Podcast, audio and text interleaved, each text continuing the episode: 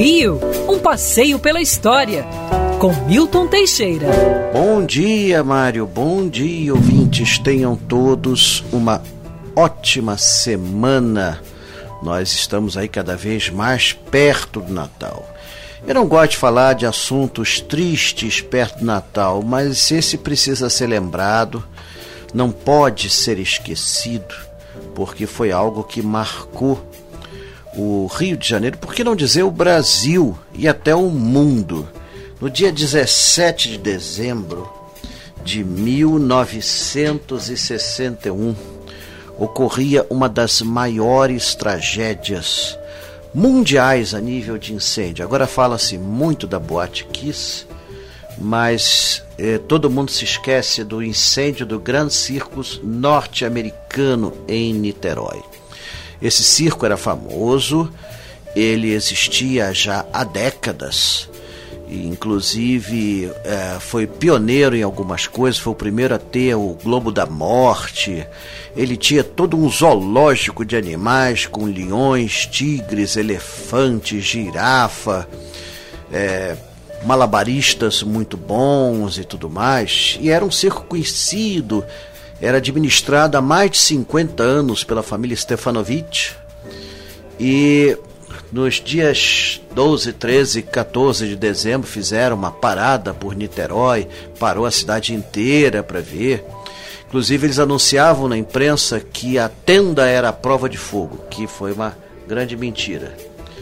É, no espetáculo do dia 17, o último, que estavam com quase 600 pessoas dentro, nossa, quase ao final do espetáculo, uma, uma malabar, uma malabarista, ela olhou para o teto e deu um grito de incêndio. Começaram um incêndio no topo da tenda. Esse incêndio se espalhou com uma velocidade impressionante. Agora, pior do que o incêndio, e claro, a lona não era a prova de fogo, para piorar, ela derretia e caía em chamas sobre as pessoas, foi o pânico generalizado. Praticamente só havia uma entrada e essa entrada era limitada para evitar intrusos e etc. Né? Então todo mundo correu para a entrada, muita gente morreu pisoteada e muita gente morreu em consequência da fumaça, mais do que propriamente pelas queimaduras.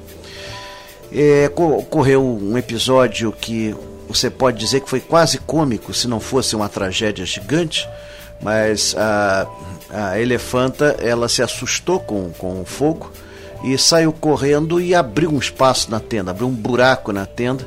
Por esse buraco se salvou muita gente. Essa elefanta até uns 15 anos atrás ainda estava viva lá no zoológico de Belo Horizonte.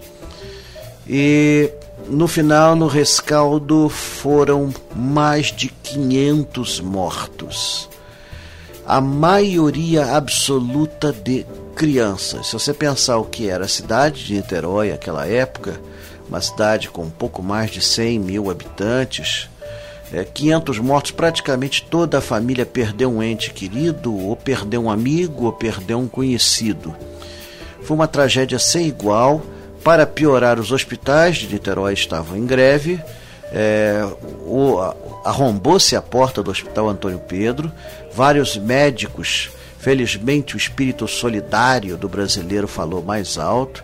Vários médicos se ofereceram para trabalhar de graça, quer médicos públicos do governo, quer médicos particulares. Inclusive o famoso cirurgião plástico Ivo Pitangui, em início de carreira, operou e salvou muita gente.